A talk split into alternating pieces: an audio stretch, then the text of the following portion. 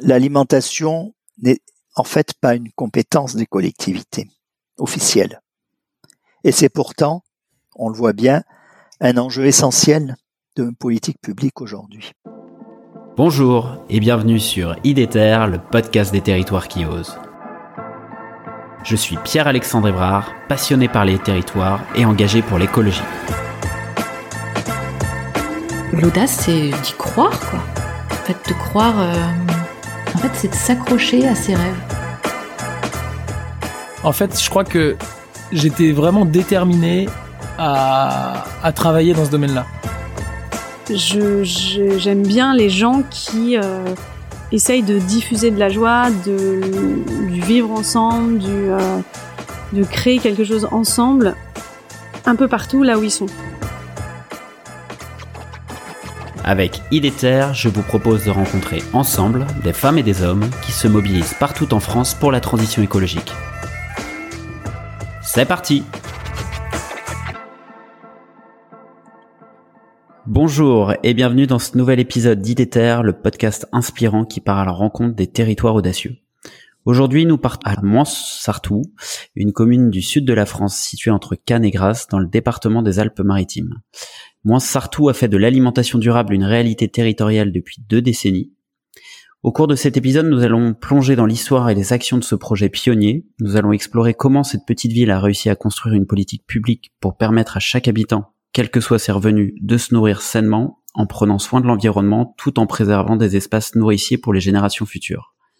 Pour nous aider à comprendre et décrypter cet exemple inspirant, j'accueille Gilles Perrol, dont l'engagement nous rappelle que chaque territoire a le pouvoir de se prendre en main. Bonjour Gilles. Bonjour. Alors je suis très content de te recevoir euh, dans IDTER aujourd'hui, Gilles. Euh, merci beaucoup de m'accueillir.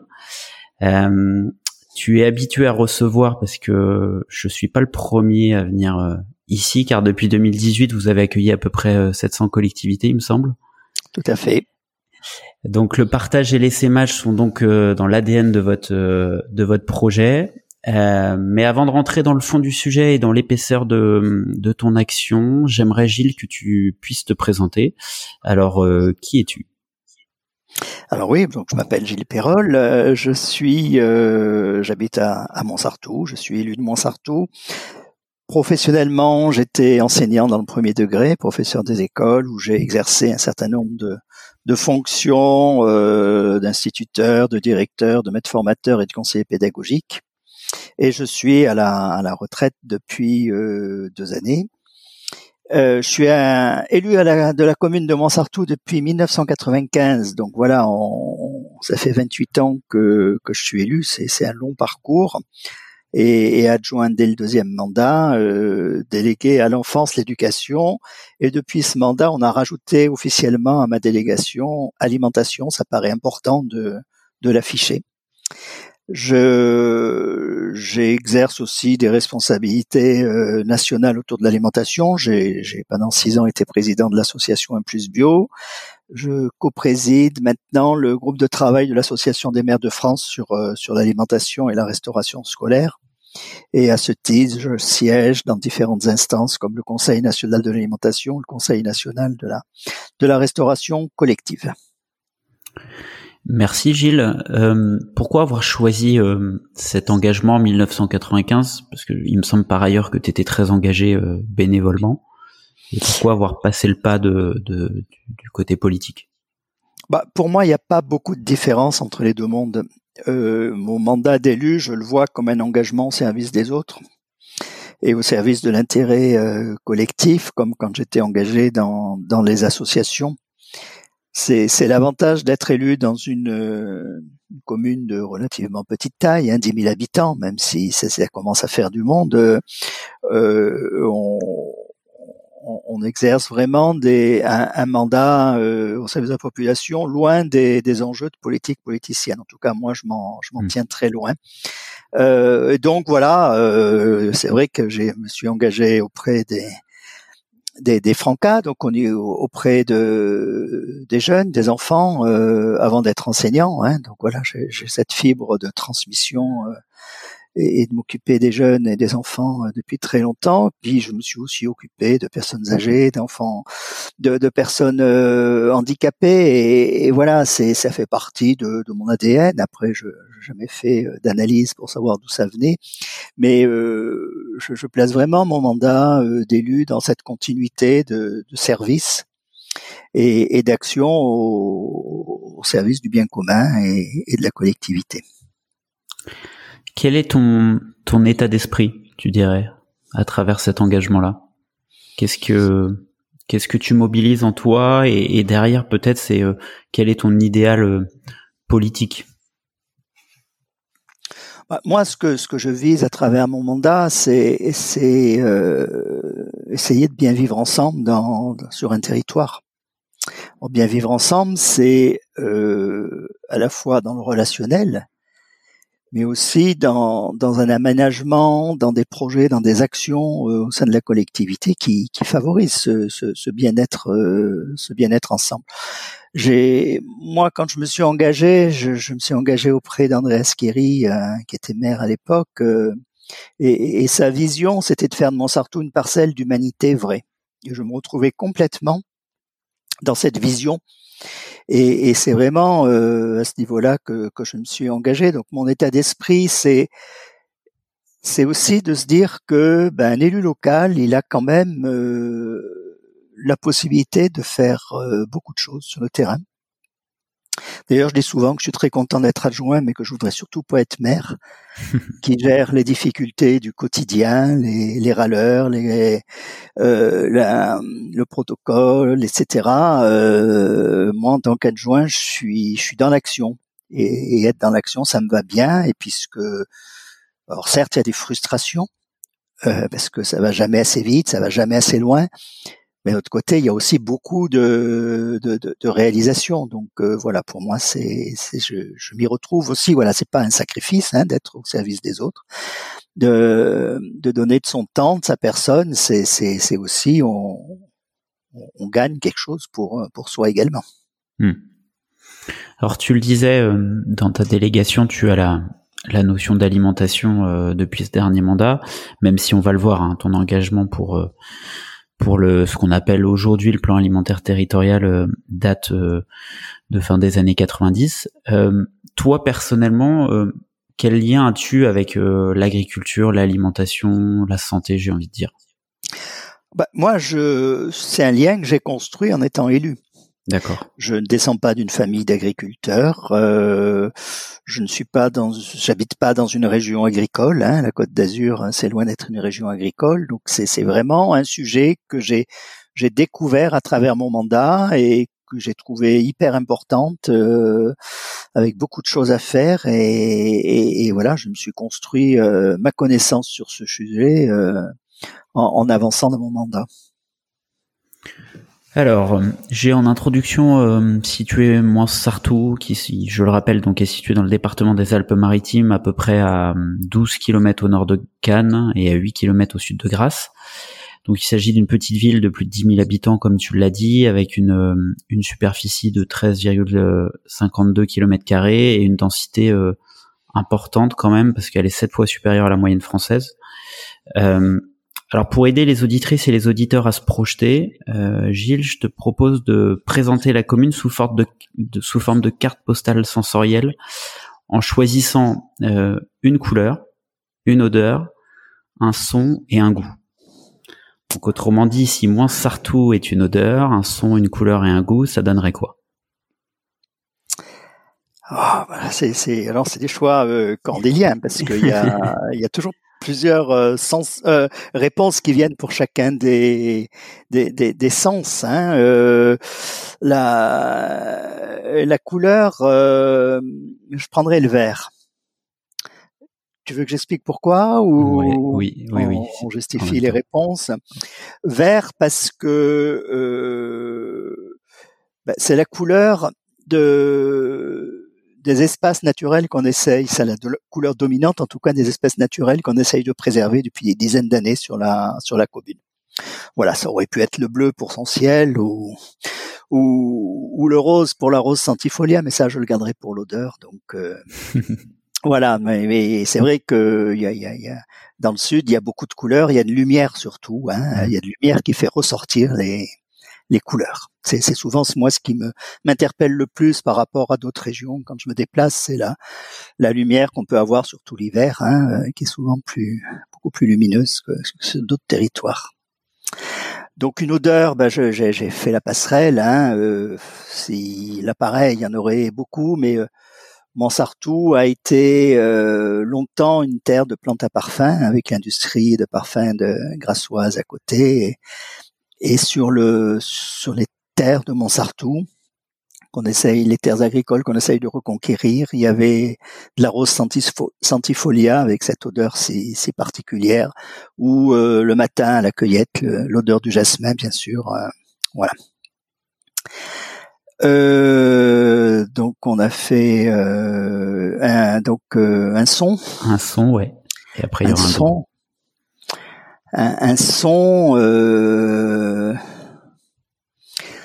Bon, on pourrait dire, euh, il y en a deux qui me viennent, euh, qui sont importants. C'est euh, c'est le, le son de la cloche de l'église, parce que Monsanto est une petite ville, mais se considère comme un village et à taille humaine. Donc, on est toujours à une distance qui permet d'entendre euh, la cloche de l'église et qui peut rythmer le, le rythme de la journée.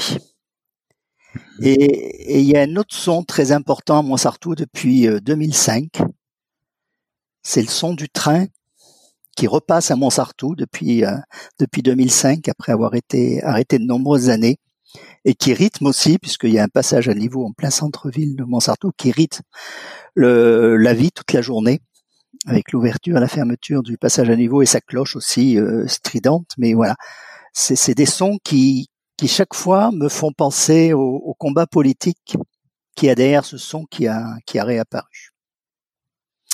Et sur le goût, je, bah, ça sera forcément euh, autour euh, de, de, de l'alimentation et, et peut-être un plat emblématique de la, de la Provence, hein, qui est la tourtoblette. Et, et la tourtoblette qui est aussi un, un plat qu'on a auquel on a permis de d'être servi également dans les cantines de Montsartou, euh, puisque depuis qu'on qu'on recultive nos légumes, on cultive des blettes et on sert des tourtoblettes aux enfants, et finalement, contre toute attente, on arrive à faire manger des blettes euh, aux enfants, en tout cas à Montsartou. Merci euh, Gilles de t'être prêté au jeu. Euh, alors derrière cela, voilà, derrière cette carte postale euh, sensorielle, est-ce que tu peux nous, décrire un peu les spécificités, les enjeux et les dynamiques actuelles que l'on retrouve sur la commune de Montsartou Effectivement, comme tu l'as présenté géographiquement, Montsartou euh, est dans une zone euh, de la Côte d'Azur, de la bande littorale euh, du département des Alpes-Maritimes, euh, extrêmement dense. Si Montsartou n'a que 10 000 euh, habitants, dans un rayon de, de 10 km autour d'elle, il y a 500 000 habitants. Hmm. On est au cœur de Cannes-Grasse-Antibes et qui représente la moitié du département des Alpes-Maritimes, donc c'est 500 000 habitants, avec une, une frénésie de euh, d'urbanisation et euh, de développement d'infrastructures, une frénésie contre laquelle lutte la ville de Montsartou depuis la fin des années 70. Et c'est ça qui a construit l'âme et le projet politique de Montsartou, c'est ce, combat contre une urbanisation euh, galopante. Voilà en termes d'urbanisme. Après, euh, si, si on veut donner euh, quelques images euh, aux auditeurs, euh, bah, c'est pas un plat pays. Hein, euh, Montsartou, voilà, il y a des collines.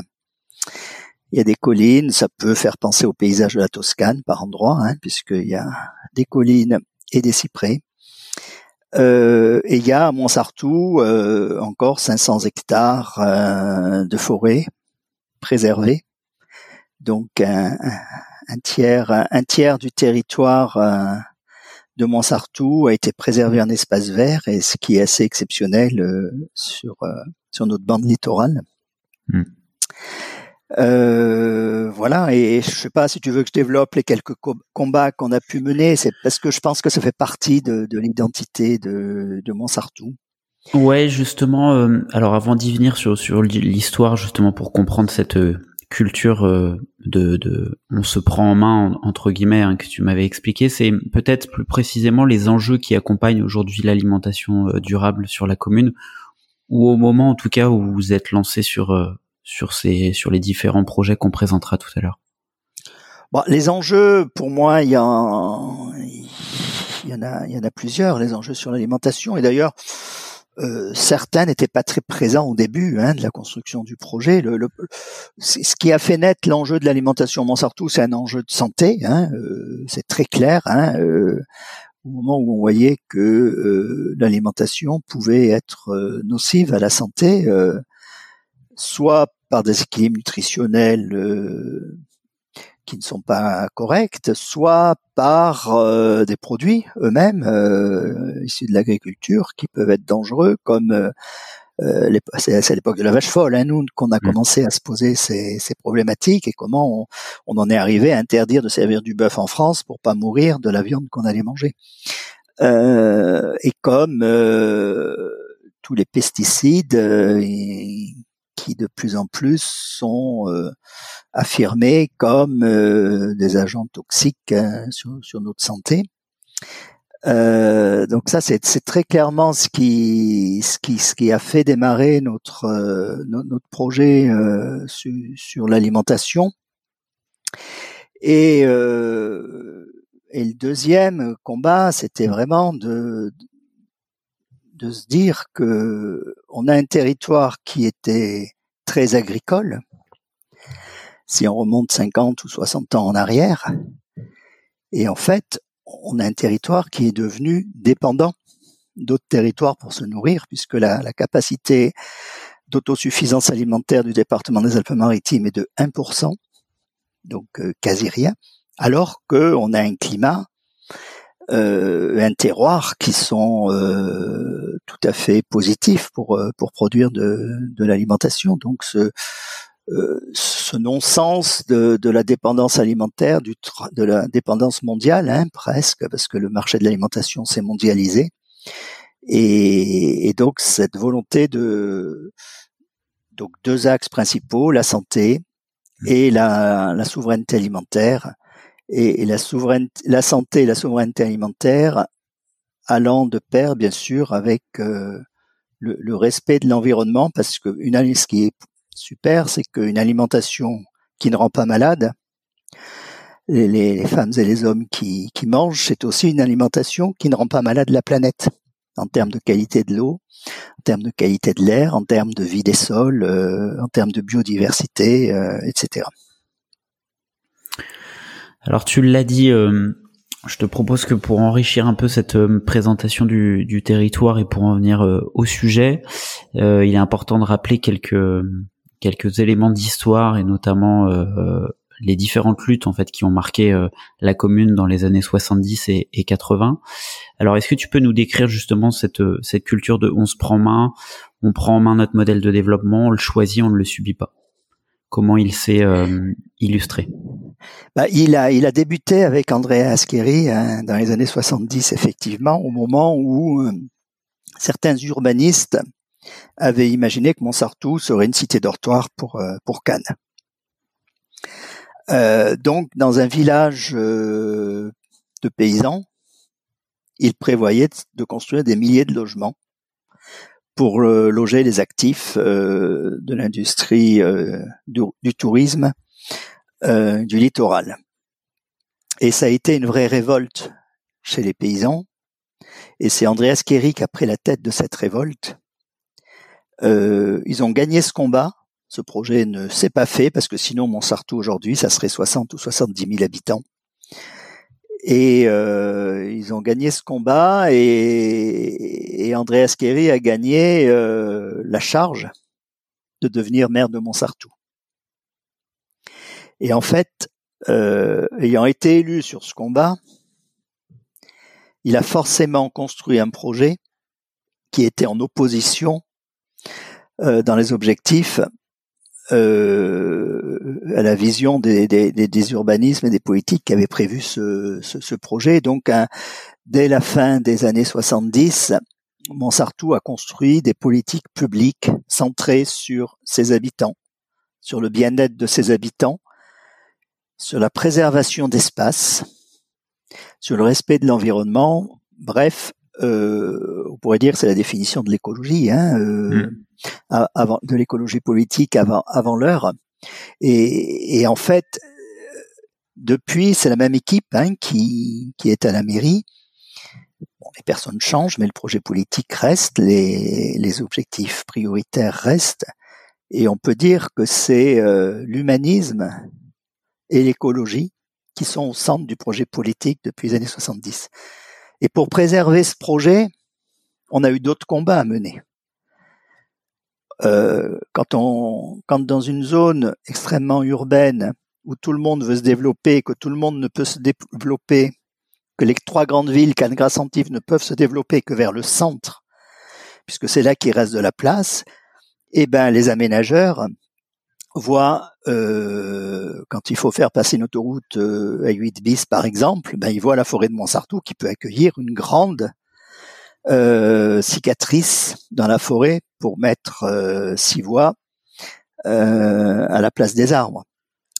On, on, a eu énormément de projets de, de grandes surfaces commerciales qui ont voulu s'implanter à Montsartou puisqu'on était au cœur d'un bassin de chalandise de 500 000 personnes. Euh, par exemple, un Ikea qui devait s'installer euh, en bordure de Montsartou, en, en limite de Montsartou euh, sur la commune voisine. Voilà, et à chaque fois, ce sont des combats où la population entière de la commune s'est mobilisée, pas que les élus. Oui. Et c'est ça qui est hyper important. C'est un combat citoyen. Et les citoyens se sont engagés sur le terrain. Et les, les, élus, eux, portaient des dossiers euh, de recours euh, juridiques. Tous ces combats, nous les avons gagnés. Nous avons gagné avec les habitants.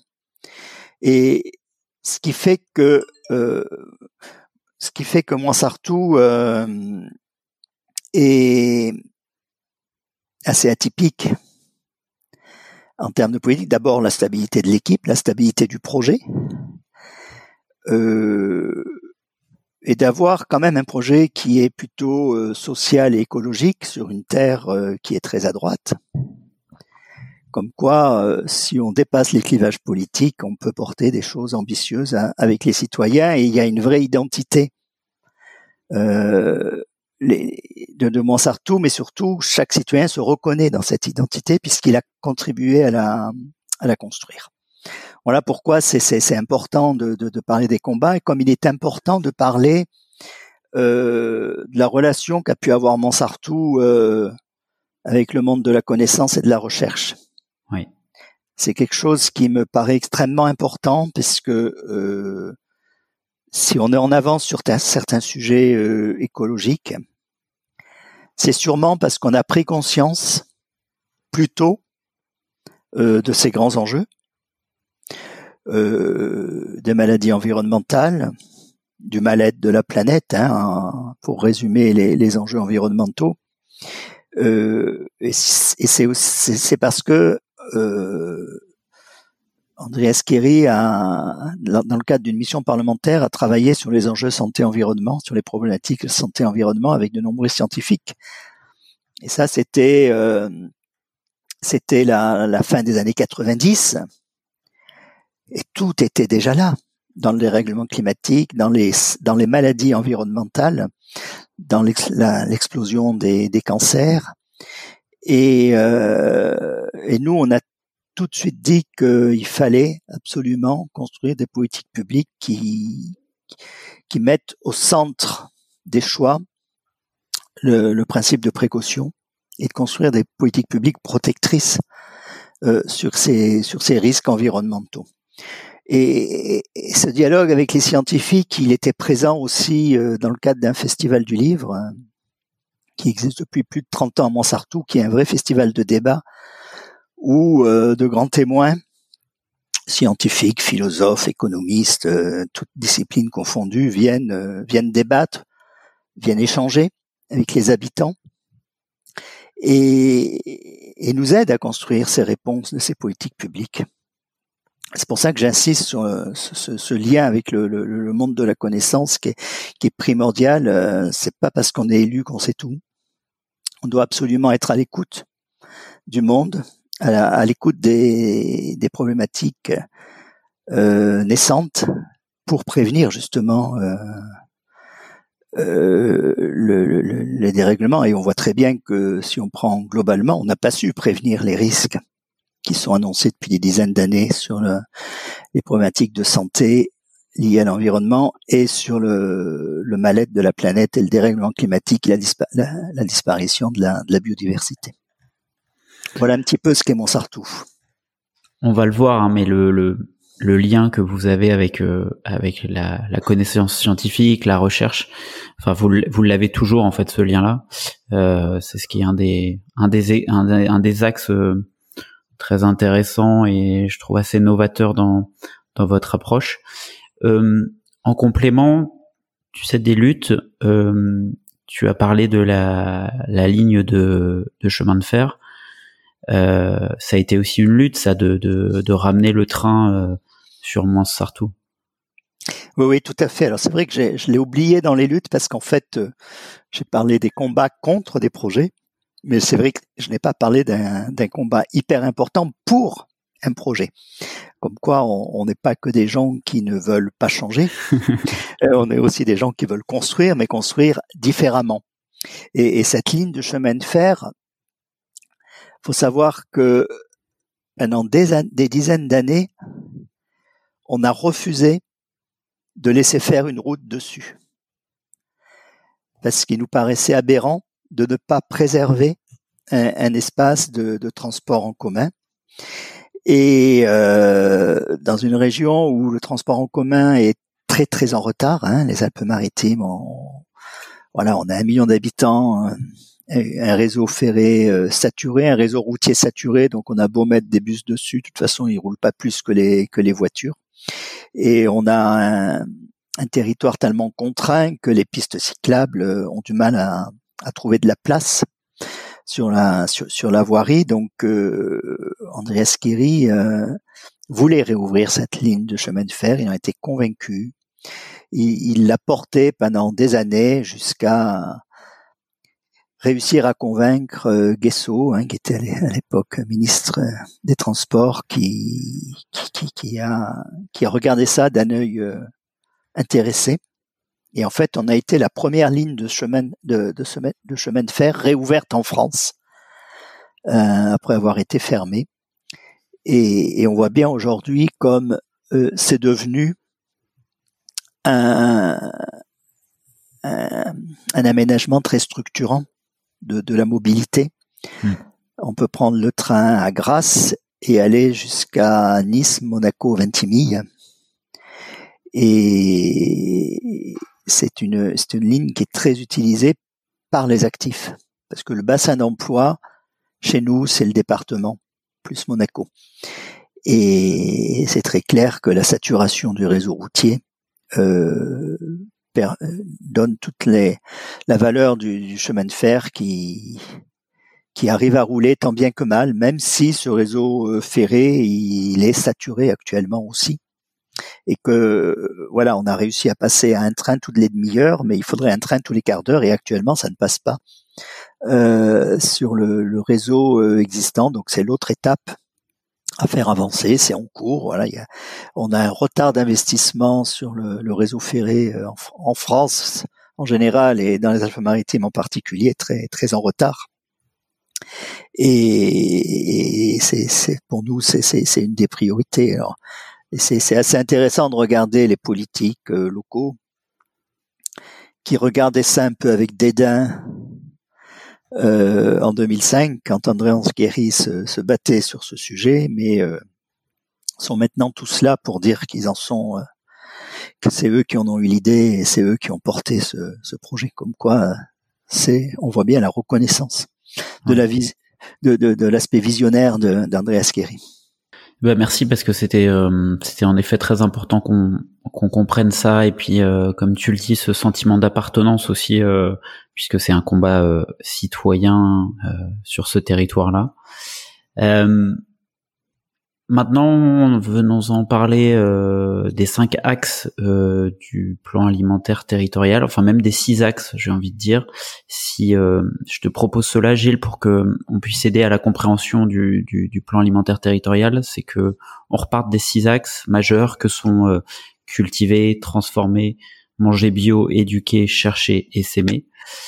ce qui est assez frappant, moi je trouve, dans votre approche, c'est cette volonté de répondre aux enjeux de l'alimentation durable. Tu, en as cité deux euh, tout à l'heure. Euh, et on retrouve euh, différents euh, domaines de politique publique, l'agriculture, l'éducation, la cohésion sociale, la santé, l'écologie, l'économie, le transport, la logistique, euh, la préservation des paysages agricoles, le foncier. Enfin, c'est vraiment très très englobant, très transversal, et c'est ce qui fait, selon moi, tout l'intérêt et la réussite aussi de votre démarche. Alors, je te propose qu'on prenne le premier axe, qui est l'axe cultiver. Euh, cet axe repose sur trois actions fortes, euh, notamment créer une régie agricole, favoriser l'installation et nourrir la ville par le citoyen. Alors je te propose de commencer par le, la régie agricole, si tu le veux bien. Est-ce que tu peux nous décrire euh, dans quel contexte elle intervient et comment elle fut mise en place avec comme point de départ notamment la, la réflexion qui, qui accompagne les repas de la cantine scolaire? Oui, cette régie agricole euh, qui, qui, est née officiellement en, mars 2011, mais qui a été pensée euh, trois ans trois ans avant, était là pour répondre euh, à un besoin de la restauration scolaire. C'est-à-dire que au moment où on développait notre projet de cantine 100% bio, et en se rendant compte que les légumes bio qu'on achetait pouvaient des fois venir d'Amérique du Sud, on s'est dit nous, on veut du bio pour la santé, un peu l'environnement, donc on veut pas du bio qui, qui arrive d'Amérique du Sud. Pour nous, c'était un non-sens. Et euh, donc on s'est dit on va on va travailler avec les, les producteurs locaux absolument et, et en fait euh, on s'est rendu compte que il n'y avait personne pour répondre à la demande.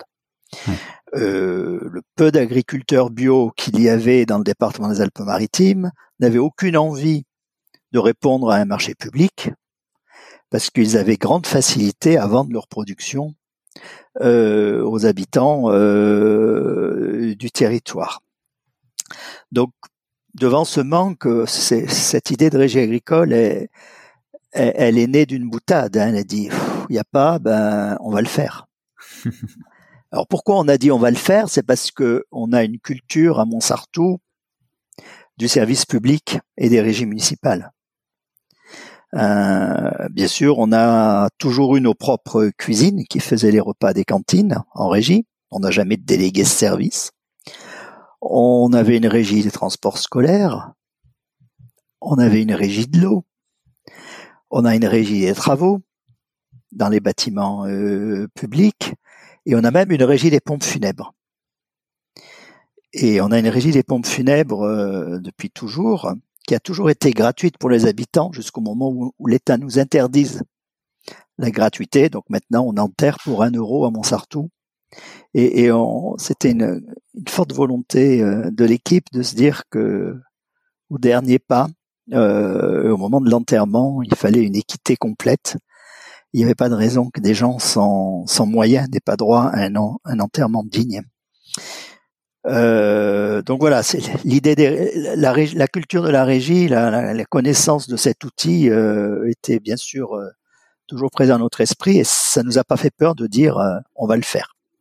Bon, ceci dit, ça nous a demandé un peu de travail après, hein, parce qu'on ne devient pas agriculteur du jour au lendemain et on, on, a mis 18 mois d'études en interne avec les services de la commune pour essayer de dimensionner ce projet on a été aidé en cela par euh, un des rares agriculteurs de, la commune, hein, la famille Vidal, qui, qui, est maraîchère, et par Jardin Cocagne de la commune aussi, qui, avait euh, une de la connaissance dans la pratique maraîchère euh, sur la commune.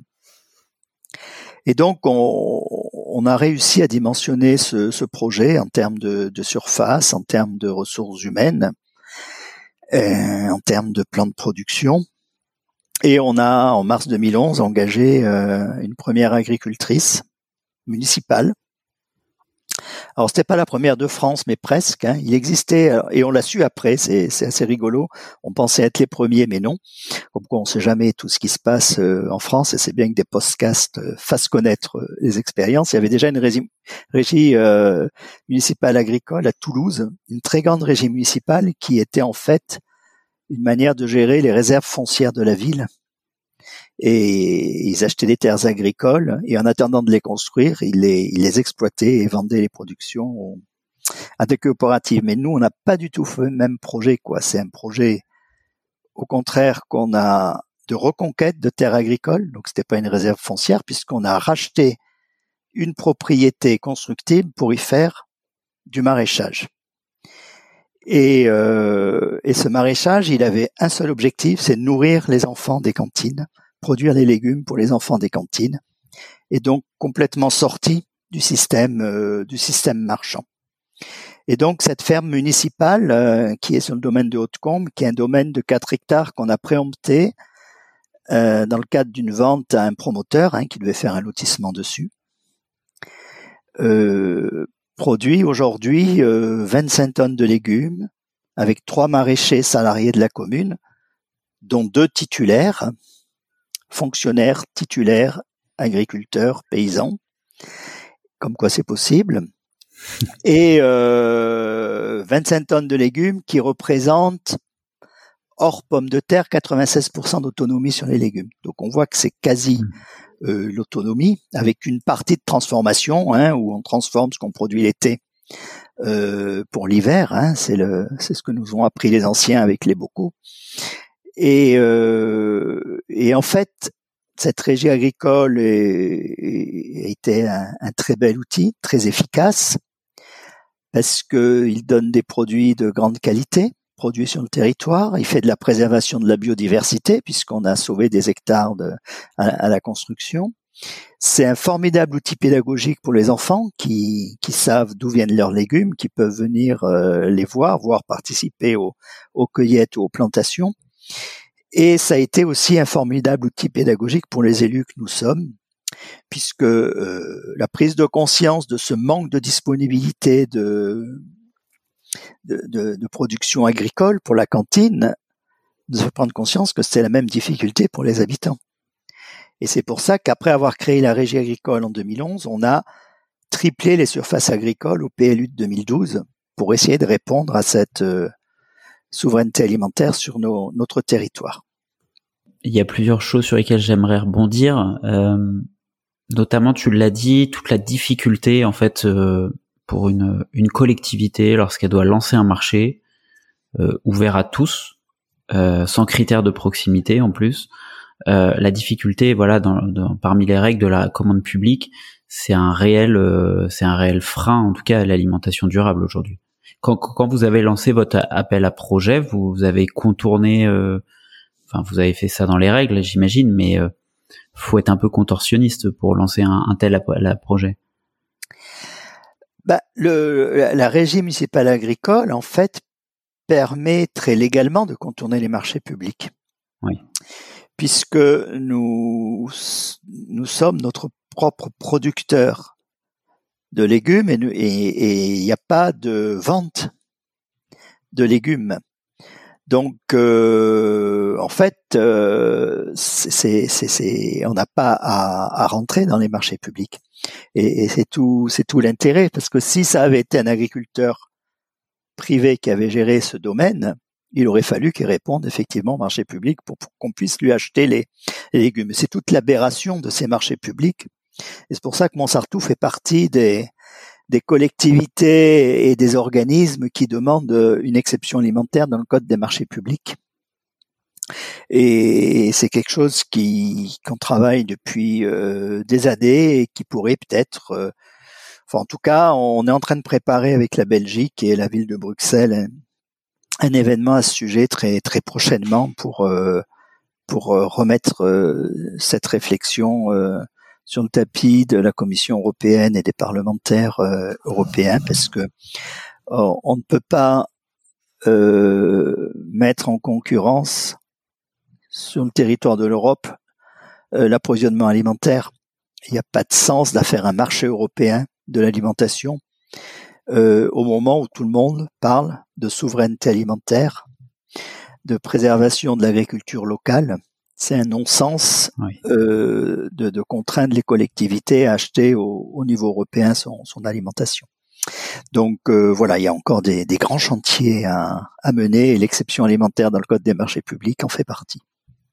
Il me semble hein, d'ailleurs que tu es co-signataire ou, ou d'une tribune hein, qui est parue dans Libération euh, il y a deux trois ans euh, et dont je mettrai le lien d'ailleurs puisque c'est une tribune qui est toujours euh, en ligne et que d'autres d'autres élus peuvent peuvent la signer pour pour rejoindre. Tout à fait, c'est c'est une tribune qu'on avait écrite avec un plus bio.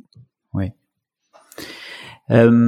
Tu en as parlé par rapport aux changements, aux modifications qu'il y a eu dans le PLU.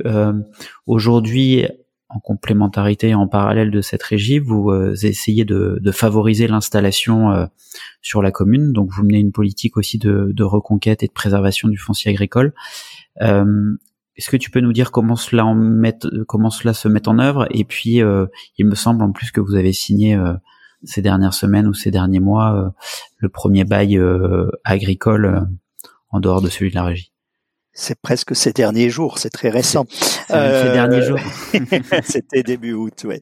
Euh, en, en, fait, euh, effectivement, euh, ce qui a été très facile, entre guillemets, puisque c'était un vrai engagement politique, ça a été de préserver du foncier agricole dans le cadre du, du plan local d'urbanisme. C'est ce que j'évoquais tout à l'heure. En 2012, on a décidé de passer de 40 à 112 hectares classés agricoles dans le PLU. Je vous rappelle qu'on est sur la côte d'Azur, hmm. que le foncier est très cher, est un grand enjeu de spéculation. Et euh, deux ans avant une élection municipale, déclasser des terres constructibles en agricole ou réorienter des espaces réservés en agricole et pas en constructible, euh, c'est un vrai engagement euh, politique. C'est très fort comme engagement euh, politique, très risqué, mais on est toujours là, donc euh, c'était un bon pari puisque ça nous a pas empêché d'être réélus et, et, au la main, je disais, parce qu'on on est régulièrement élu à plus de 70%. Donc euh, et, ça, je dirais que c'était le plus facile, peut-être le plus risqué, mais le plus facile. Parce qu'effectivement, depuis 2012, qu'on a augmenté cette surface classée agricole dans le PLU, on n'a pas vu un seul projet naître. Et euh, pourquoi? Parce que euh, il y a de la rétention foncière des propriétaires de fonciers agricoles euh, qui, qui, veulent pas euh, signer un bail agricole parce qu'ils se disent peut-être qu'un jour euh, ce terrain deviendra constructible et si j'ai un agriculteur dessus, je ne pourrai pas valoriser mon bien. Et, et, ça fait dix ans qu'on travaille le sujet, même onze ans qu'on travaille le sujet, 2012-2023. Et effectivement, euh, début août, le 9 août dernier, on a signé officiellement en mairie, alors c'est pas la mairie qui a signé, hein, mais c'est la mairie a accueilli la signature d'un bail agricole de 15 ans entre euh, trois sœurs propriétaires de, fonciers agricoles et un agriculteur bio qui, qui va s'installer sur, sur, la commune. Et, et on a voulu euh, en faire un moment officiel en mairie, en quelque sorte parrainer cette signature. D'abord parce que on l'avait permis, c'est-à-dire que la mise en relation a été faite par la Maison d'éducation à l'alimentation durable, la MEAD, et, en fait, aussi bien le porteur de projet agricole que les propriétaires nous ont dit que euh, le fait que la mairie soit partie prenante de la mise en relation était un gage de confiance dans l'engagement des, des, deux parties. Donc voilà, c'était un, un, beau moment et, et, ce qui devait, ce qu'on espérait qu'il arrive, arrive beaucoup plus vite qu'on ne pensait, c'est que on nous annonce déjà la signature d'un deuxième bail agricole, parce qu'effectivement, euh, on, se disait qu'une fois qu'on aurait commencé, ça donnerait des idées à d'autres. Euh, D'abord, je pense aussi que euh, euh les projets de ZAN, de zéro artificialisation euh, nette, euh, aident à la prise de conscience des propriétaires fonciers qu'il n'y aura pas de retour en arrière sur les surfaces classées agricoles. Et, et deuxièmement, l'obligation et, et, et, les premières pénalités arrivant de l'État euh, de non euh, débroussaillage des, des terres avec les risques incendies qui augmentent avec les sécheresses depuis deux ans et, les, et la montée des températures. Euh, le, voilà, les, y a, les services de l'État ont fait euh, euh, alors j'allais dire du zèle, mais bon, c'est, juste, hein, c'est, pas péjoratif, euh, mais on, ont été vigilants euh, sur la surveillance des terrains débroussaillés ou non, et on verbalisait les terrains non débroussaillés. Donc avoir un terrain qui dort et qui en plus coûte de l'argent, bah, ça fait réfléchir les propriétaires fonciers également. Mais il n'y a pas que cette pression financière qui a fait changer les mentalités. Et c'est tout parce que pendant dix ans, on n'est pas resté inactif. Et, notamment depuis qu'on a pu engager dans le cadre du PAT un animateur de foncier agricole depuis deux ans, on, a fait énormément de pédagogie avec les propriétaires. Et on a même fait une exposition sur l'agriculture d'hier et l'agriculture de demain à Montsartou, parce que ces propriétaires de foncier agricole sont tous des descendants, enfants ou petits-enfants, d'agriculteurs et, et, les aider à prendre conscience de la valeur de ces terres pour le bien commun euh, des habitants de Montsartou, euh, ça, ça peut donner des effets. Je pense que la crise Covid, la guerre en Ukraine, qui ont montré la fragilité de l'autonomie alimentaire de, de, la France, ont pu jouer aussi, c'est-à-dire que euh, l'agriculture reprend du sens, même sur la côte d'Azur. On pense que c'est utile. Et, euh, et, voilà. Et donc on va enclencher un, un, deuxième bail. Il y en a un troisième qui est en préparation. Donc on, on est dans une vraie dynamique positive euh, qui est euh, enthousiasmante, même si ça reste encore des petites parcelles. C'est-à-dire que si on signe les trois baux, on, on sera à 4-5 hectares euh, sur les 112, hein, euh, mais c'est une première étape, c'est un premier pas, et qui en appellera d'autres. Et, et l'autre l'autre nouvelle pour pour terminer, c'est que on va pas s'arrêter là. Euh, on va pas s'arrêter à 112 hectares puisqu'on est actuellement en révision de PLU et euh, notre objectif c'est euh, d'essayer de passer à 150 entre 150 et 170 hectares au prochain PLU, donc de passer encore une marche importante en termes de surface réservée. Et la dernière chose, c'est que on se dit, nous, on se décourage pas, et il faut, faut, vraiment que les élus prennent conscience que même si c'est difficile de réinstaller de l'agriculture, si c'est lent, la préservation des terres, la préservation du foncier est essentielle. Parce que si l'arrivée d'une crise importante, on verrait que les gens se mettraient vite à cultiver ces terres euh, disponibles comme euh, ça a été fait dans, dans, des périodes de guerre où quand il n'y avait plus à manger, ben, les gens se sont mis à, à cultiver de l'alimentation. Donc la préservation des terres est essentielle. Bah, félicitations déjà pour euh, pour le, les, ces deux beaux ruraux, euh, l'un signé et l'autre bientôt en, signature. Et ça fait la transition avec euh, une troisième action forte que vous déployez pour, euh, j'ai envie de dire, réapprendre aux, citoyens, ou en tout cas pour que les citoyens remettent les mains dans la terre. Vous avez une action qui, que vous, vous avez appelée le citoyen nourrit la ville. Est-ce que tu peux également nous, nous présenter celle-ci? Oui, le, citoyen nourrit la ville est un outil de, de, de, de l'axe éducation de notre projet alimentaire territorial. Euh, et l'idée, c'est de sensibiliser à l'alimentation durable, mais de se dire aussi que euh, sur un territoire où euh, la souveraineté alimentaire est très faible, l'autoproduction alimentaire est une vraie solution. Et, c'est pour ça que euh, le projet Citoyen Ville n'est pas seulement des jardins partagés. Ça se veut absolument des jardins partagés nourriciers.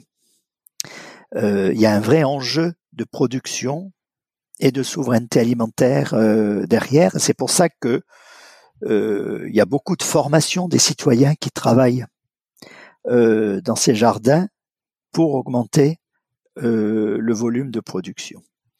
Alors, Citoyen nourrit la ville, c'est né pendant le Covid. Euh, c'est né en visio. Ça peut, comme quoi on a, on peut faire quand même des choses en visio. Et on l'a tous vécu, je pense, dans ces années euh, compliquées.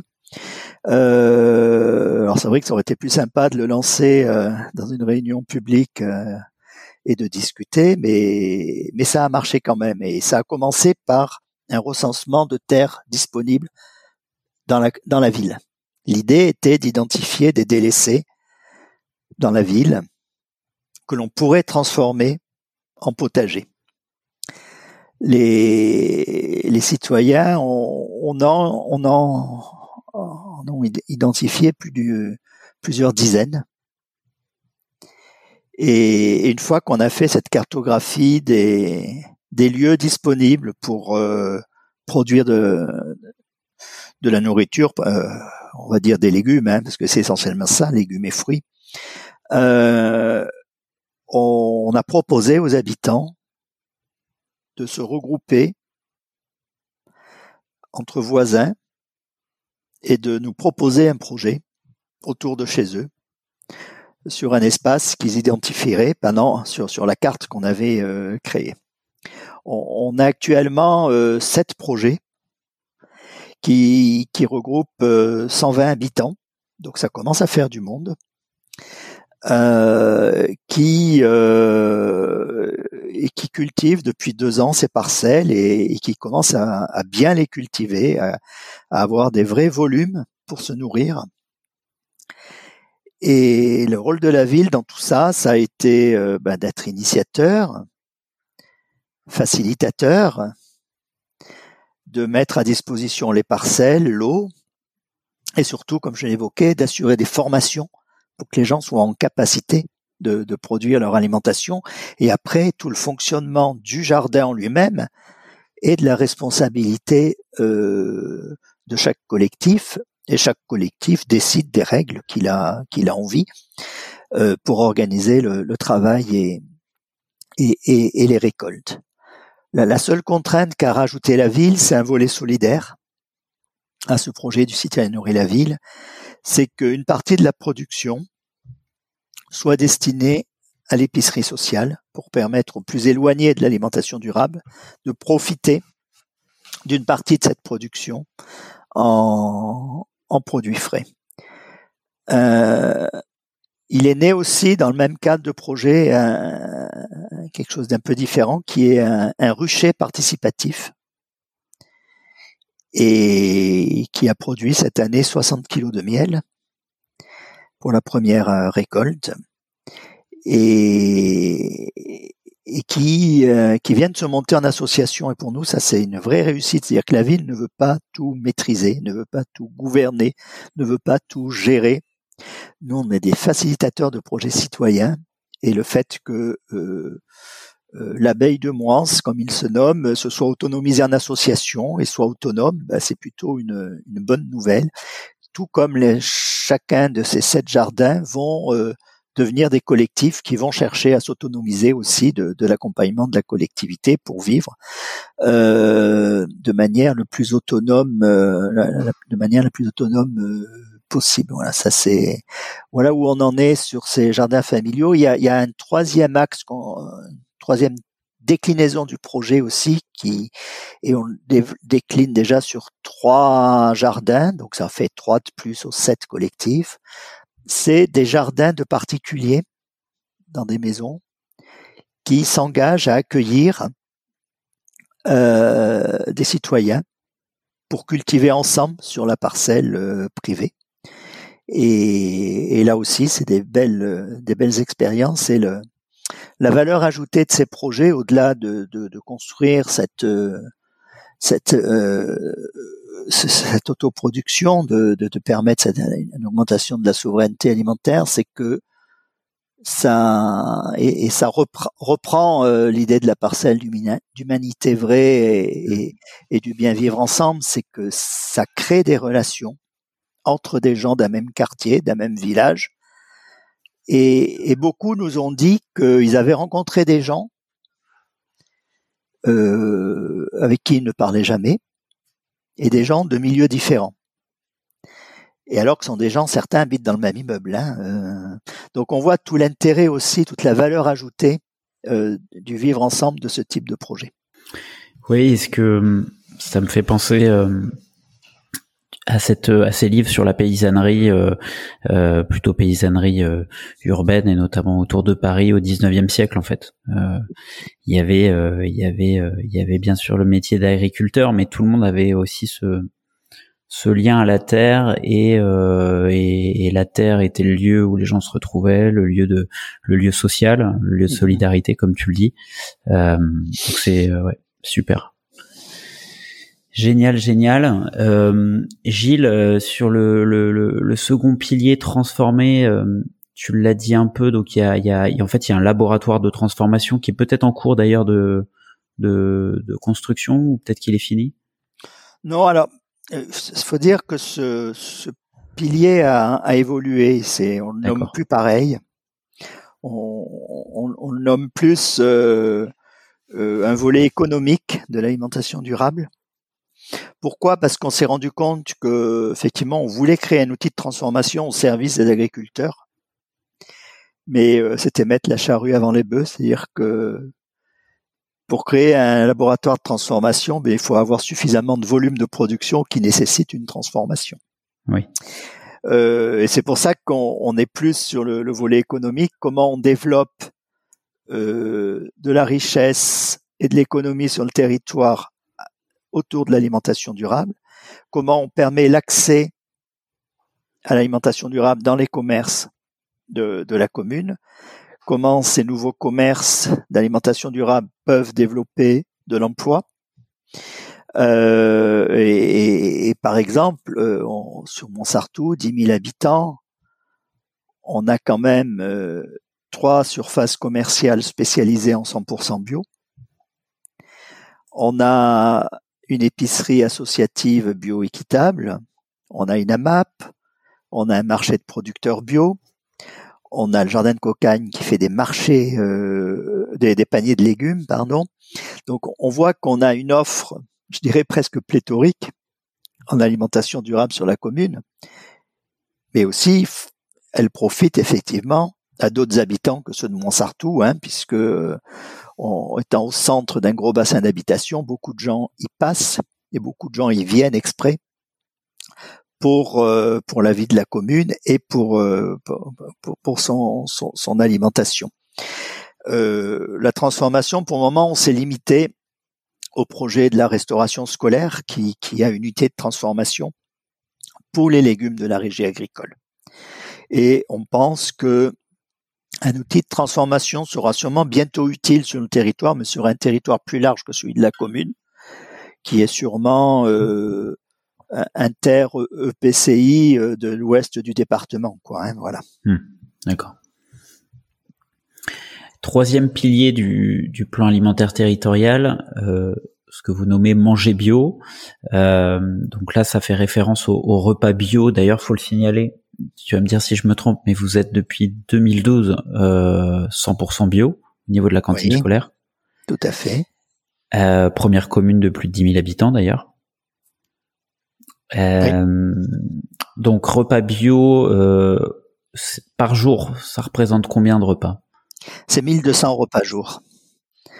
160 000 repas par an. Disons que le, la, volonté de faire euh, une restauration scolaire 100% bio est née en, en 2007, au moment du Grenelle de l'environnement, qui prévoyait, pour mémoire, 20% de bio en restauration collective pour 2012 ce n'est pas sans rappeler la loi Egalim. Et, euh, je pense que la loi Egalim prend la, même trajectoire que le Grenelle de l'environnement, c'est-à-dire qu'on progresse pas beaucoup. Puisqu'on devrait être à 20%, on est à 6% de bio hmm. dans les cantines actuellement.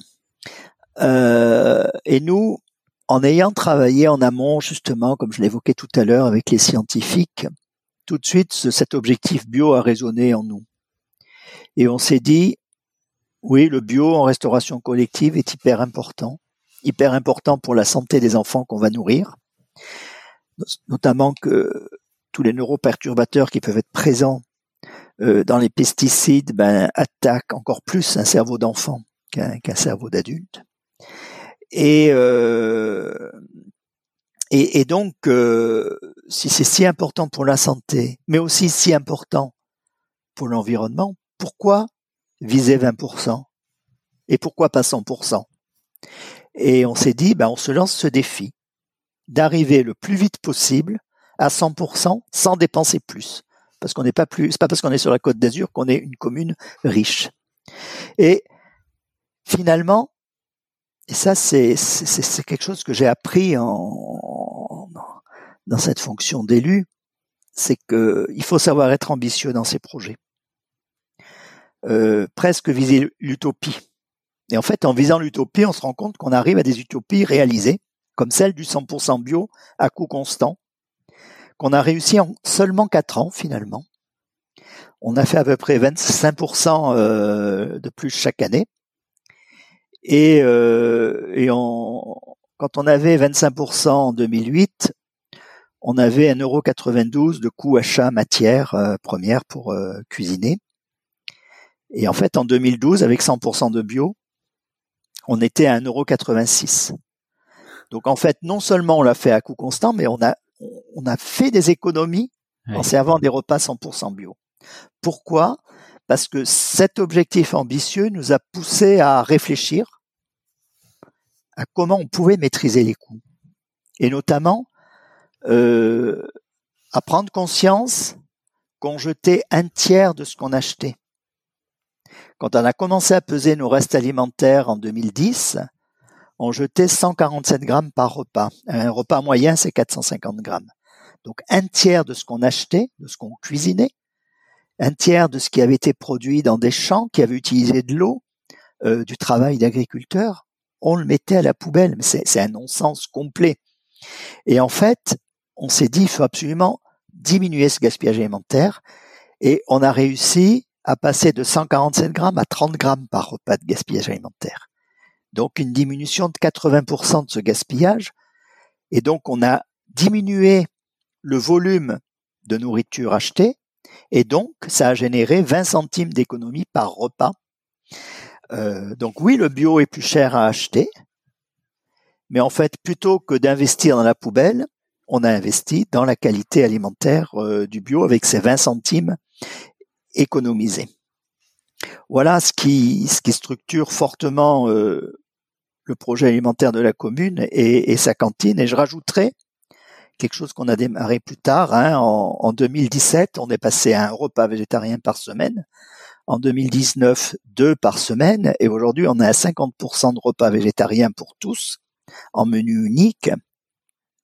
Et euh, ces repas végétariens nous ont permis de d'amortir euh, la crise de l'inflation sur euh, sur l'alimentation actuelle nous et permet aussi de euh, d'avoir un très fort impact sur la santé des enfants et sur celle de, de l'environnement.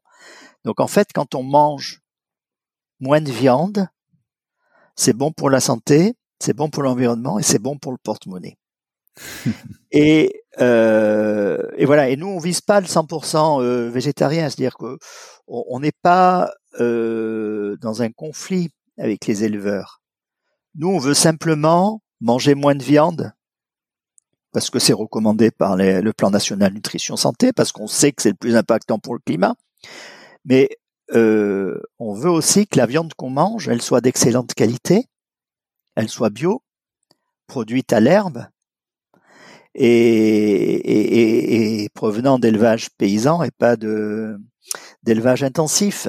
Parce qu'en fait, cet élevage paysan est beaucoup moins impactant pour l'environnement que ne l'est l'élevage l'élevage intensif. Donc donc voilà les grandes caractéristiques de la cantine de Montsartou. Bio, très peu de gaspillage alimentaire, 50% végétarienne, 70% d'approvisionnement régional et, euh, l'achat en commerce équitable de tous les produits qui, qui viennent de, pays éloignés comme la, banane ou le, chocolat. Alors j'imagine que ces, euh, ces repas végétariens, ces repas bio euh, ont des effets sur les pratiques et les perceptions et les usages, alors des enfants bien sûr, mais également des parents. Et chose très intéressante que vous avez créée en 2012, c'est l'Observatoire de la restauration durable. Est-ce que tu peux euh, nous le décrire? Euh, Qu'est-ce que vous avez mesuré? Et là encore, euh, voilà, quels sont les effets sur les pratiques, les perceptions, les usages? Oui. Nous, nous, on croit beaucoup à, l'évaluation et l'étude d'impact des politiques publiques. C'est important, de, surtout quand on innove, hein, comme on le fait sur Montsartou, de, de regarder si réellement ça, ça obtient les, effets euh, escomptés. Donc, on a créé cet observatoire de la restauration scolaire euh, qui, qui, qui, évaluait trois choses euh, auprès des familles leur connaissance du projet, leur appréciation du projet, et savoir si ce projet avait un impact sur leur pratique personnelle. Et en fait, ça a été des, très bonnes surprises. D'abord, ils connaissent relativement bien le projet, mais euh, petite anecdote, c'est que il y en a encore qui ne croient pas qu'on est à 100% bio. Voilà. des, choses qui paraissent évidentes, ils ne les connaissent pas, mais par contre, ils connaissent toutes les actions de sensibilisation qu'on fait auprès des enfants. Ils connaissent très bien la régie municipale agricole. Ils connaissent très bien le travail euh, contre le gaspillage alimentaire. Et euh, bon, ils apprécient très fortement euh, la restauration scolaire euh, ou des jeunes leurs enfants, puisque le taux de satisfaction est de 99%, on ose à peine le dire. Euh, et la grande découverte enthousiasmante, c'est que au début 80%, aujourd'hui 91% des familles déclarent avoir modifié leur pratique alimentaire à partir du projet de, restauration scolaire. Modifier leur pratique alimentaire, ça veut dire manger plus bio, manger plus local, gaspiller moins, euh, acheter plus de produits de saison, cuisiner plus et acheter moins de produits ultra transformés. C'est appliquer les repères du plan national nutrition santé en mangeant moins de viande, plus de légumineuses, en mangeant moins salé, moins sucré, moins gras, en fait un certain nombre de, de, de points qui sont hyper importants pour euh, pour la santé. Donc on et en fait l'étude de cet observatoire qui c'est une étude qu'on fait tous les trois ans depuis 2013 donc ça fait déjà quatre fois qu'on mène cette étude et on, on, voit la consolidation de, des tendances et, et, on a renforcé cette étude par euh, deux études externes récemment qui évaluent plus largement le projet alimentaire de de la commune et pas que la restauration scolaire. Et donc, en population générale, on a 71% des habitants qui ont modifié leur pratique alimentaire, ce qui est euh, énorme. Euh, et, ces habitants, ils ont diminué de 30% euh, leur consommation de produits ultra transformés, de 23% leur consommation de viande. 28% des habitants de Montsartou mangent du bio à chaque repas et, euh, et tout ça, ça donne en fait en moyenne une diminution de l'impact carbone mmh. de l'alimentation des habitants, des habitants de Montsartou de 26% par rapport aux 2 tonnes de moyenne euh, nationale de gaz à effet de serre. Donc en fait, on, on se rend compte qu'une une politique publique locale de l'alimentation euh, travaillant, étant déjà exemplaire dans sa manière de faire manger les enfants et en menant avec les, autres habitants des projets tels que le citoyen nourrit la ville, tels que des, ateliers d'éducation, de, sensibilisation, des ateliers cuisine avec tous les publics, ben on arrive à transformer profondément la manière de manger et, on permet à nos habitants de, de, se nourrir de manière saine et respectueuse de, de l'environnement. Ouais, ce que tu dis là, euh, bah, est extrêmement important. En fait, c'est c'est la puissance de je trouve de commencer par, euh, enfin, d'être sur tous les volets, mais la puissance de, de, de, la cantine scolaire euh, et de tout ce que vous pratiquez autour qui devient prescriptrice, prescriptrice de des changements de comportement euh, chez les adultes et, euh, et j'imagine que ces adultes-là en parlent également à, à, d'autres adultes euh, qui sont sur le territoire ou en dehors du territoire. oui, c'est évident, l'effet boule de neige est très fort. Au-delà euh, de tous ces aspects dont tu nous as, parlé, il y a, y, a, y a, quand même une notion très forte autour de l'éducation, un pilier très fort. Donc il y a une, myriade d'actions hein, que vous entreprenez euh, à destination euh, des enfants, des parents, tous les citoyens de la ville. Tu as parlé d'expositions, euh, tu as parlé de conférences, tu as parlé sur les temps périscolaires, sur les temps scolaires, etc. Il y a des défis famille aussi, j'ai lu ça, des, défis ça, famille, tout à fait, ouais. défis seniors. Euh, Aujourd'hui, euh, euh, il y a même une notion importante. tu l'as dit un peu tout à l'heure à travers l'exposition autour de de, de, de l'agriculture euh, d'hier et d'aujourd'hui à Montsartou, c'est aussi la redécouverte du patrimoine des paysages euh, agricoles. Oui, oui, ça c'est c'est le patrimoine agricole. Il est hyper important parce que bah, d'abord c'est nos racines, et en fait, euh, actuellement, le cheminement qu'on doit faire, c'est un retour à nos racines au niveau de l'agriculture. Et, euh, et, pour accompagner ce, mouvement, on vient de créer avec une designer un, euh, un parcours, enfin trois parcours alimentation durable sur la ville où, où justement on mêle dans la découverte de ces parcours, les actions alimentation durable qu'on mène actuellement euh, sur notre territoire, comme les potagers du citoyen la ville, comme la régie municipale agricole, comme les exploitations, les nouveaux beaux, euh, les nouvelles installations agricoles qui se font sur le territoire, au patrimoine agricole et alimentaire de la commune, comme le four à bois euh, communal, comme les canaux d'irrigation d'une plaine agricole, et, à travers ce parcours que, que, les personnes peuvent faire euh, de manière autonome avec une carte interactive, euh, on s'appuie effectivement sur le patrimoine agricole de la commune pour construire l'alimentation durable euh, d'aujourd'hui et partager euh, cette connaissance. Oui, c'est très important. Cinquième pilier, euh, la recherche. On en a parlé tout à l'heure. Depuis depuis nombreuses années, vous êtes attentif à la connaissance scientifique, notamment pour mettre en place une politique publique, pour l'évaluer ensuite. J'ai lu qu'il y avait donc plusieurs partenariats et également un diplôme euh, universitaire. Euh, on peut venir se former euh, à la maison, à la MEAD, à Montsartou, c'est bien ça tout à fait. Alors, le diplôme universitaire, je le mets plutôt moi dans le pilier partage, partage d'expérience. Hein, ok, et c'est mage, ouais, partage, ouais. Voilà, euh, mais donc on en reparlera dans, dans, juste après. Moi, euh, sur l'axe recherche-action, ce qui me paraît euh, essentiel parce que c'est trop peu présent dans les politiques publiques euh, sur, les territoires et je dirais au niveau national aussi. C'est-à-dire qu'on a quand même entendu dernièrement notre président de la République qui découvrait qu'il pouvait y avoir des problèmes de réchauffement climatique. Euh, et on voit qu'on a encore besoin de former les ministres au réchauffement climatique hein, avec les, la, vice-présidente du GIEC. Alors c'est très bien qu'il l'ait fait, mais enfin je veux dire ça, c'est inquiétant aussi qu'on en soit là. Euh, et, et, nous, le, le, alors effectivement, euh, prendre connaissance de des résultats de la, de la recherche, mais aussi associer directement sur le terrain dans la construction des politiques publiques les chercheurs et leurs étudiants. Euh, c'est ce qu'on fait en alimentation depuis la création de la MEAD en 2016.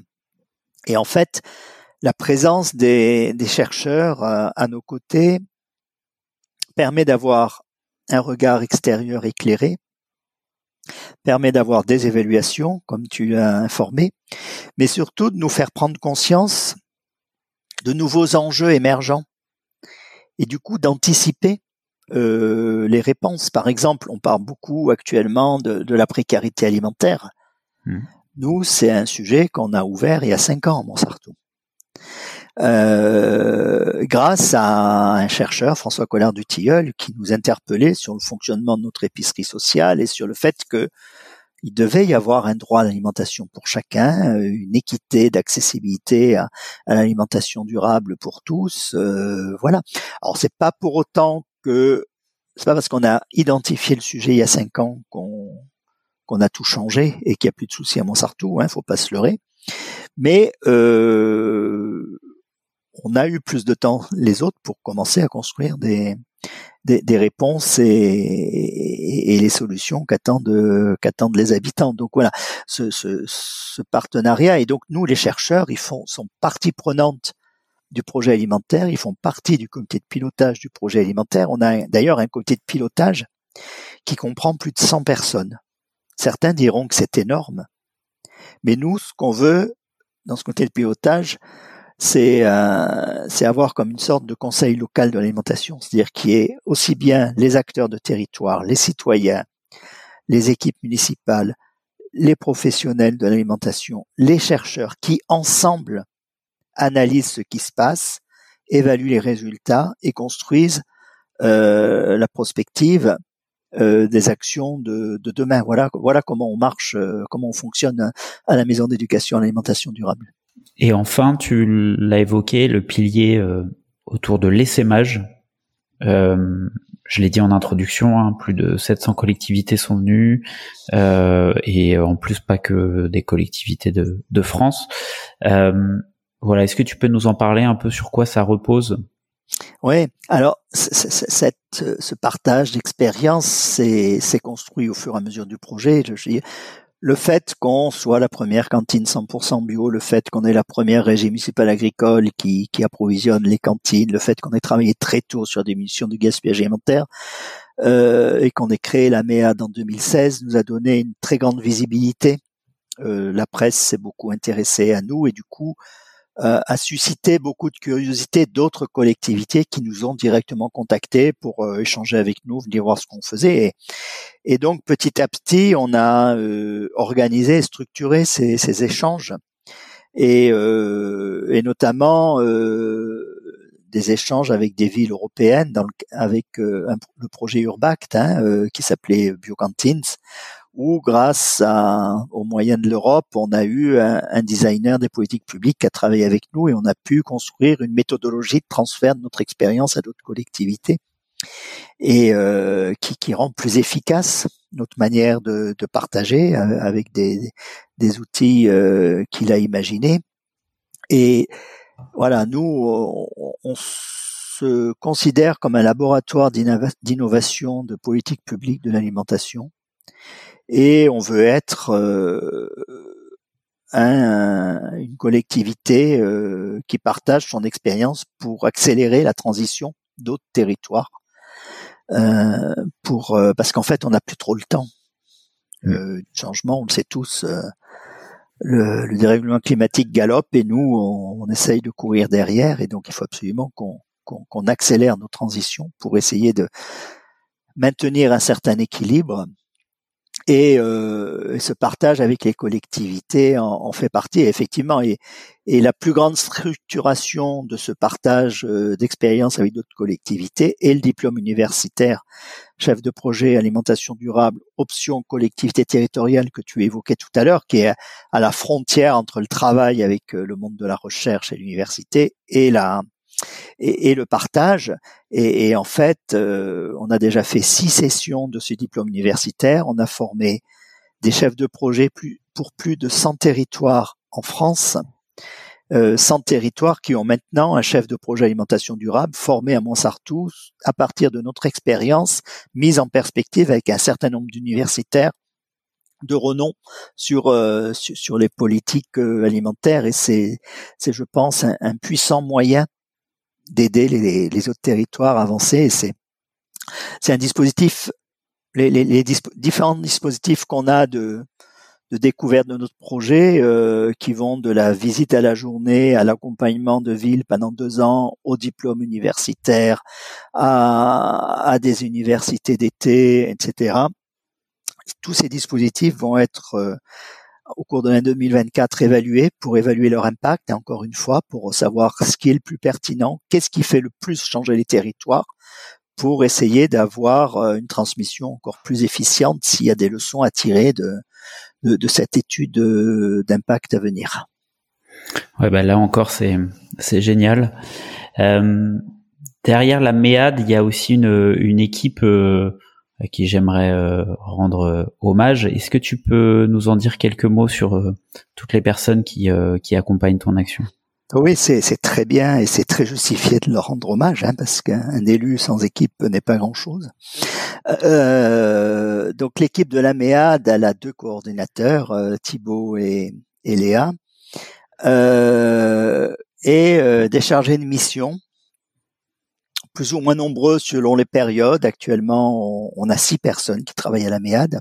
Mmh. On est monté déjà jusqu'à onze euh, au gré des projets et des financements, parce que alors ça peut paraître énorme hein, comme équipe euh, pour porter un, un projet de, de, politique alimentaire sur une ville de 10 000 habitants, parce que même les grandes villes n'ont pas forcément autant d'agents euh, qui travaillent sur les politiques publiques de l'alimentation, mais ce dont il faut être conscient, c'est que plus de la moitié de ces personnes sont dédiées au partage d'expériences avec les autres collectivités. Et, euh, et, et, les autres s'occupent du projet interne de, de Montsartou. Voilà, donc ça, ça, ça rend l'équipe euh, plus large de fait de cette mission de, de, de partage d'expérience. Et c'est aussi euh, parce que on a su aller chercher des financements de ces postes euh, parce que voilà, comme je disais tout à l'heure, Montsartou est pas plus riche que les autres, peut-être moins.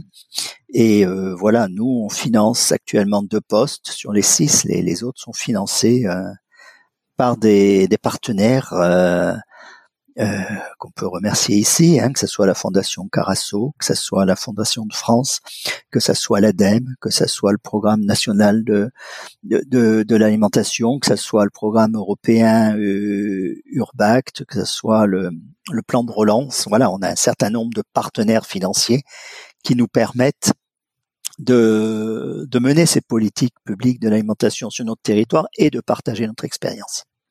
Oui, donc euh, pour pour les communes qui peuvent euh, écouter le podcast, c'est accessible, même si c'est des communes de plus petite taille, c'est tout à fait accessible euh, comme ambition et comme projet de, de, réaliser cela aussi sur leur territoire. Ah oui, oui, complètement. Et il faut pas que qu'une qu'une commune s'empêche de mener une politique publique locale de l'alimentation euh, et, et, laisse ça à, à, des organisations supra euh, intercommunales ou départementales. Euh, moi, je pense que les politiques publiques doivent être menées à chaque niveau de, de collectivité. Alors, par, par, rapport à tout ce que tu as dit, est-ce que tu aurais encore quelques conseils aux territoires qui nous écoutent pour pour se lancer? Non, je, j'aime pas trop donner des conseils. Euh, je préfère inspirer. J'espère que ce qu'on a partagé va inspirer des collectivités à avoir envie de se lancer dans l'aventure ou d'approfondir euh, leur projet. Moi, ce que ce que j'ai envie de dire, c'est surtout que euh, l'alimentation n'est en fait pas une compétence des collectivités officielles. Et c'est pourtant, on le voit bien, un enjeu essentiel de politique publique aujourd'hui. Donc, euh, première chose qu'on peut dire, c'est appropriez-vous cette, euh, cette compétence de l'alimentation, revendiquez-la. C'est pour ça qu'on l'a affiché dans ma délégation, euh, ce mandat, parce que c'est important de dire que les collectivités travaillent sur l'alimentation durable. La deuxième chose euh, que, je peux dire aux, collectivités, c'est que euh, ce que j'évoquais juste avant, c'est que tous les niveaux de collectivité ont un rôle à jouer dans les politiques alimentaires, et que, en fait, paradoxalement, il y a très peu de PAT communaux au niveau national. Il y a surtout des PAT euh, des comités de communes et des comités d'agglomération. au niveau intercommunal, oui. Et je trouve que c'est extrêmement regrettable. Euh, pourquoi? Parce que on voit bien que, euh, par exemple, pour arriver à l'impact qu'a eu notre projet alimentaire sur la modification des pratiques alimentaires des habitants, c'est le niveau communal qui est efficient pour faire ça. le contact avec les habitants, c'est la commune, c'est pas le PCI. On, le sait tous. Et, euh, et c'est marrant, on était en réunion ce matin sur les, avec les différents PAT du département, hein, parce qu'on travaille en réseau. Et on s'est rendu compte que pour le foncier, c'est pareil. Le PCI n'aurait pas réussi à faire signer un bail rural à Montsartou. Puisque c'est toute la relation de proximité, de confiance qu'on a su créer qui a permis d'avancer sur ces beaux ruraux. Donc, euh, par contre, comme je l'évoquais tout à l'heure, par exemple, une unité de transformation, elle peut, elle doit se faire au niveau intercommunal, voire un peu plus large.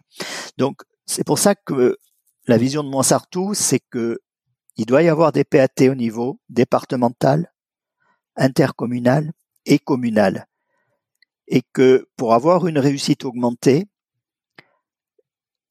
les actions de ces trois niveaux de PAT doivent être coordonnées et travailler en synergie et complémentarité. Voilà un peu la, vision qu'on a de l'organisation de, cette compétence de l'alimentation par, euh, par les collectivités. Hmm. Et une dernière chose que, que je voudrais dire, c'est que les résultats des études d'impact que je vous ai présentées, en fait, démontrent que la transition alimentaire est possible sur les territoires.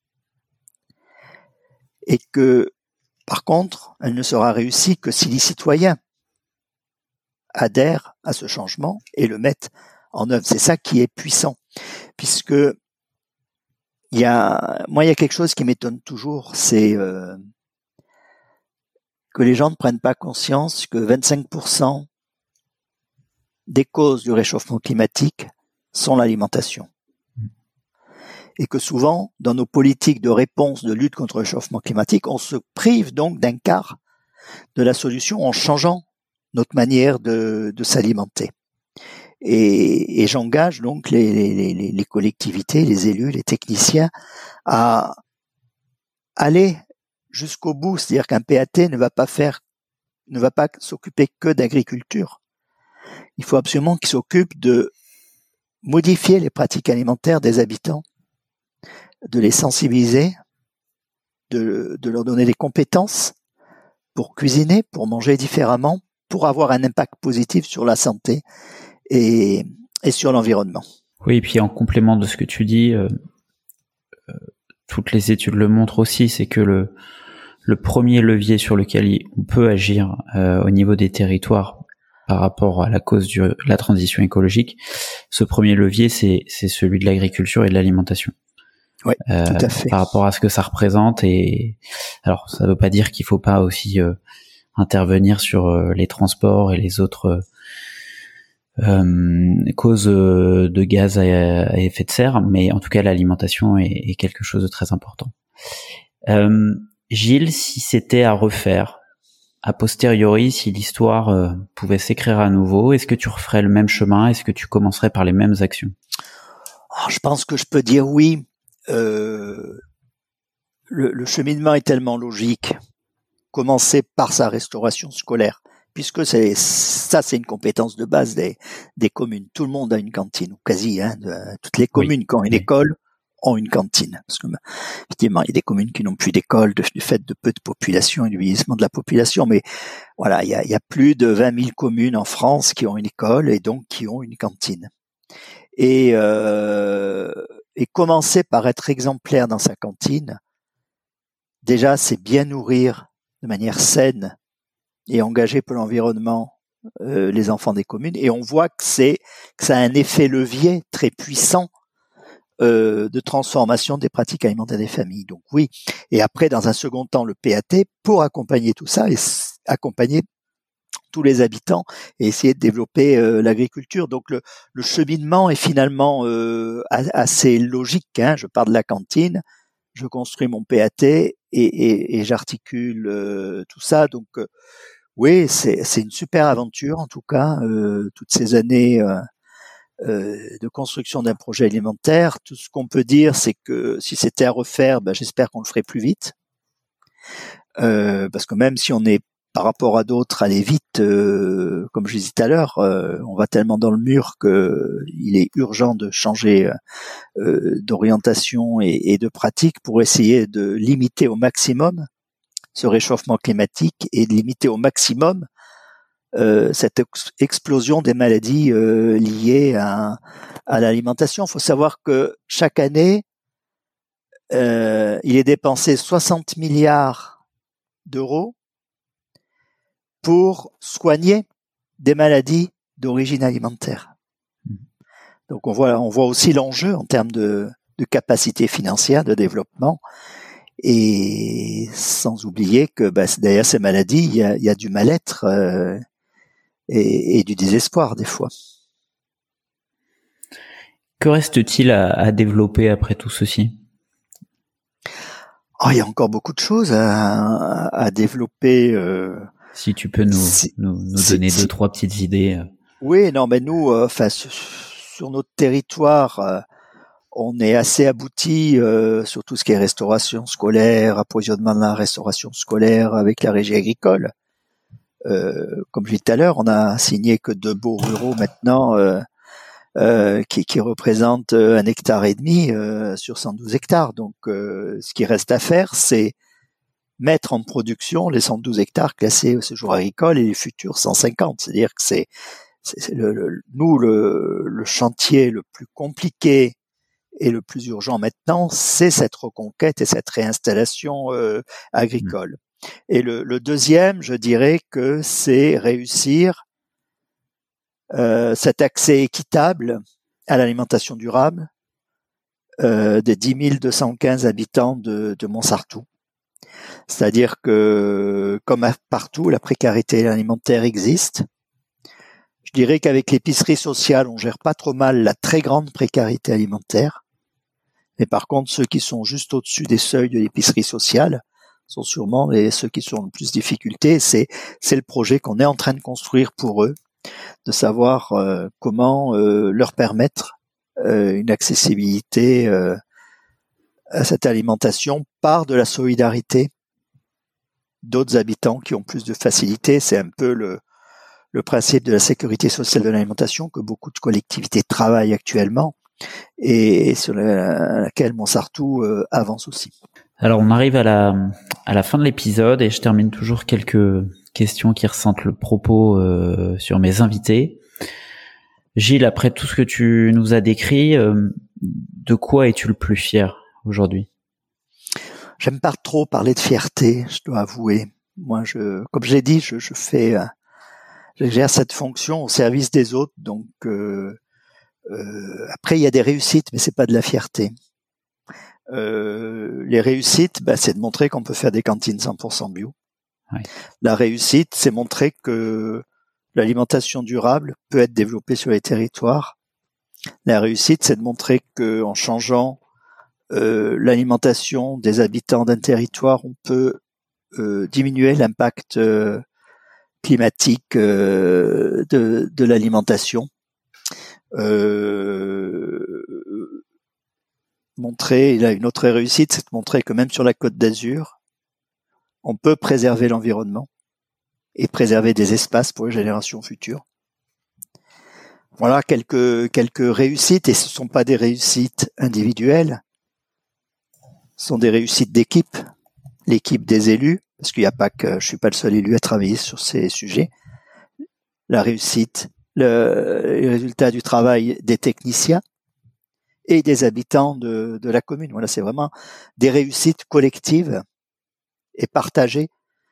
Donc voilà, c'est pour ça que voilà, je, je suis pas dans la fierté, je suis dans dans d'identifier les réussites et d'identifier ce qu'il reste à réussir pour toujours avancer au bénéfice euh, euh, de l'humain et, et, du naturel. Oui, célébrer les célébrer les réussites. Euh, IDETER, c'est le podcast des territoires qui osent. Donc derrière ce terme, il y a, il y a l'audace. Euh, Qu'est-ce que l'audace pour toi? L'audace, c'est peut-être un peu ce que j'évoquais tout à l'heure, les utopies. Oui. Euh, l'audace, c'est être utopique dans ses projets, et se donner les moyens de réaliser ces utopies. Et je pense c'est ce qu'on a réussi avec le 100% bio. Et, je pense que cette approche d'utopie réalisée est, quelque chose de, très audacieux, a priori, mais finalement euh, pas si compliqué à réaliser. Où est-ce que l'on peut te contacter, euh, Gilles, pour euh, les auditrices et les auditeurs qui nous écoutent et, qui souhaitent le faire? Oh ben le contact est assez facile. Je suis sur en effet sur LinkedIn, sur Twitter, sur Facebook, euh, euh, en appelant le standard de la mairie, en mettant un message sur le site de la mairie. Euh, voilà, il y a plein de moyens de me contacter, c'est facile, très facilement, et j'essaye au maximum de répondre à tous. Et si un jour par hasard, parce que ça arrive, je vous réponds pas à un mail ou à un message, c'est que ben, c'est passé dans le fil parce que j'ai un agenda très chargé. Donc, c'est pas que je veux pas répondre. Donc, il faut surtout réessayer une deuxième fois. il y a bien un moment où je vous répondrai. eh ben, merci beaucoup, Gilles. Euh, en tout cas, ce que, ce que, bon, il y a plein de choses à retenir de cet épisode-là, euh, mais ce que je retiens, moi, c'est, c'est l'approche euh, global de, de votre PAT, euh, une certaine simplicité et spontanéité, je trouve, dans la réflexion et l'engagement aussi. Avec cet exemple, on n'a pas de producteur, alors euh, on va on va nous-mêmes produire, par exemple. Euh, vos liens resserrés aussi avec le monde universitaire et, et, scientifique, à la fois dans votre réflexion, à partir des connaissances et dans l'évaluation de votre politique publique. Et ça, je pense, comme tu l'as dit, euh, il faut recourir à, cette évaluation et à, et à ce lien euh, avec euh, le monde scientifique. Et puis euh, votre engagement autour de l'essaimage et, et, bien sûr je me retrouve bien là-dedans parce que c'est le propre aussi du, du podcast. Donc un immense merci Gilles pour ton temps et ben, pour ton engagement. Un grand merci Pierre-Alexandre pour cet échange. Et puis eh ben, à très bientôt et si vous passez sur Mons Sartou euh, je pense que les gens peuvent s'arrêter et aller visiter. Euh, ça se visite d'ailleurs le domaine des Hauts-de-Combe ça se visite, mais de manière organisée, c'est-à-dire que voilà, c'est une exploitation agricole, il y a une activité, les tracteurs et tout, voilà. Donc euh, oui, oui, on, là, on fait une visite par mois du projet alimentaire de la commune, ouvert à, à toutes les collectivités sur inscription on en fait aussi en dehors. Voilà, c'est vrai que ça m'arrive d'avoir des élus en vacances qui viennent me voir. Et ben, on, se rencontre, on discute et on, visite la régie agricole. Voilà, de manière organisée, tous visitent et, tous partagent parce qu'on est complètement en open source sur nos, outils, notre vision et, et notre expérience. Oui, je mettrai dans la description de de l'épisode euh, tous les liens nécessaires en tout cas pour euh, approfondir euh, le sujet même si l'épisode était était très complet. Et j'espère qu'en tout cas on, a pu le rendre le plus audible possible parce qu'il y a une diversité d'actions en fait. Donc merci encore Gilles. Et puis à très bientôt et, et bonne continuation pour la suite. Merci. Super. Vous voilà arrivé à la fin de l'épisode. J'espère que celui-ci vous a plu si c'est le cas, je vous encourage à le partager sur vos réseaux sociaux et à mettre 5 étoiles au podcast sur Spotify ou Apple Podcast. N'hésitez pas non plus à m'écrire ou à me proposer des sujets en m'interpellant directement sur les réseaux LinkedIn, Twitter ou Instagram. À bientôt!